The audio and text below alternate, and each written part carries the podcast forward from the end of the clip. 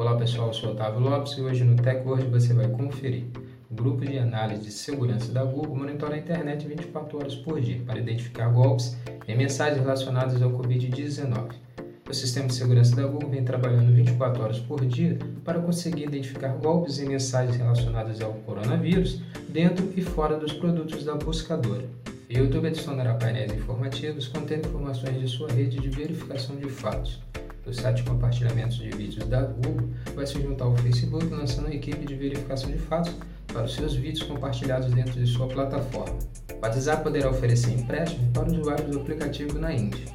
O mensageiro está estudando oferecer serviços de empréstimos no mercado indiano, onde o aplicativo de mensagens mais usado do mundo é forte. Então, confira no TechWord.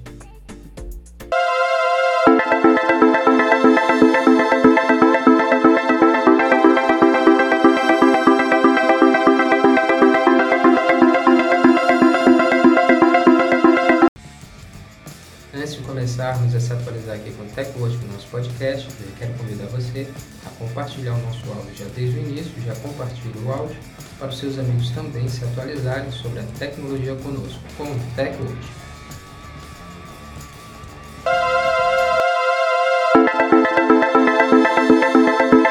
Grupo de análise de segurança da Google monitora a internet 24 horas por dia para identificar golpes e mensagens relacionados ao Covid-19. A Google está monitorando a internet 24 horas por dia para conseguir combater os cybercriminosos que estão aumentando o número de golpes em mensagens dentro da internet. E esses golpes, na maioria das ocasiões, estão relacionados às mensagens sobre o Covid-19, que é o assunto mais procurado na internet atualmente. Para combater esses golpes na internet, o grupo de análise de segurança da Google está monitorando o e-mail de friendship contendo mensagens falsas, mensagens de supostas ONGs ou entidades e caridades que estariam ajudando a combater a pandemia do coronavírus. O grupo de análise da Google também está encontrando instruções de administradores para funcionários em home office e até comunicados de pessoas mal intencionadas que se passam por representantes de planos de saúde para aplicar golpes nessas mensagens relacionadas ao coronavírus. Os classificadores da Google também encontraram mais de 240 milhões de spam em mensagens relacionadas às doenças na internet. YouTube adicionará painéis informativos contendo informações de sua rede de verificação de fatos. O YouTube informou que uma equipe de editores americanos já estão trabalhando em uma equipe de verificação de fatos dentro da sua plataforma de vídeos. Com o lançamento da equipe, o YouTube se junta a outra plataforma grande, o Facebook, com uma equipe dessa categoria, para verificar fatos. O YouTube está com sua rede de verificação de fatos aberta para qualquer editor que seja membro da Rede Internacional de Fatos, a IFCN, e que assine seu próprio código de princípios. Junto das editoras americanas da rede de verificação de fatos, do Facebook, está o factcheck.org, o PoliticFact e o The Washington Post Fact Check, todos especialistas em verificação de fatos.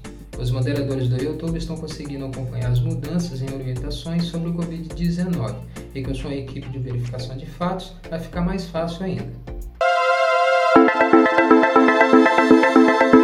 O WhatsApp poderá oferecer empréstimo para usuários do aplicativo na Índia.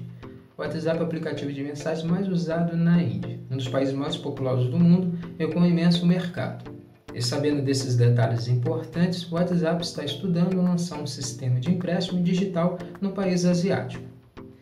No início do ano, o Business Standard informou que o mensageiro mais utilizado do mundo lançará o pagamento para 10 milhões de usuários no WhatsApp na próxima fase. Mas no início de abril, o chefe do Facebook na Índia informou que a base de pagamentos ainda é de 1 milhão. Se o serviço de empréstimo do WhatsApp realmente for lançado na Índia, vai disputar diretamente com outros grandes serviços dessa categoria, como o Google Test.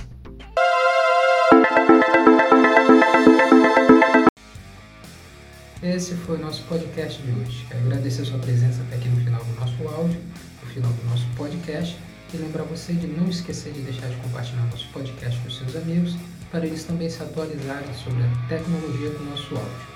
Muito obrigado e até o próximo podcast. Tecnologia, tecnologia está aqui.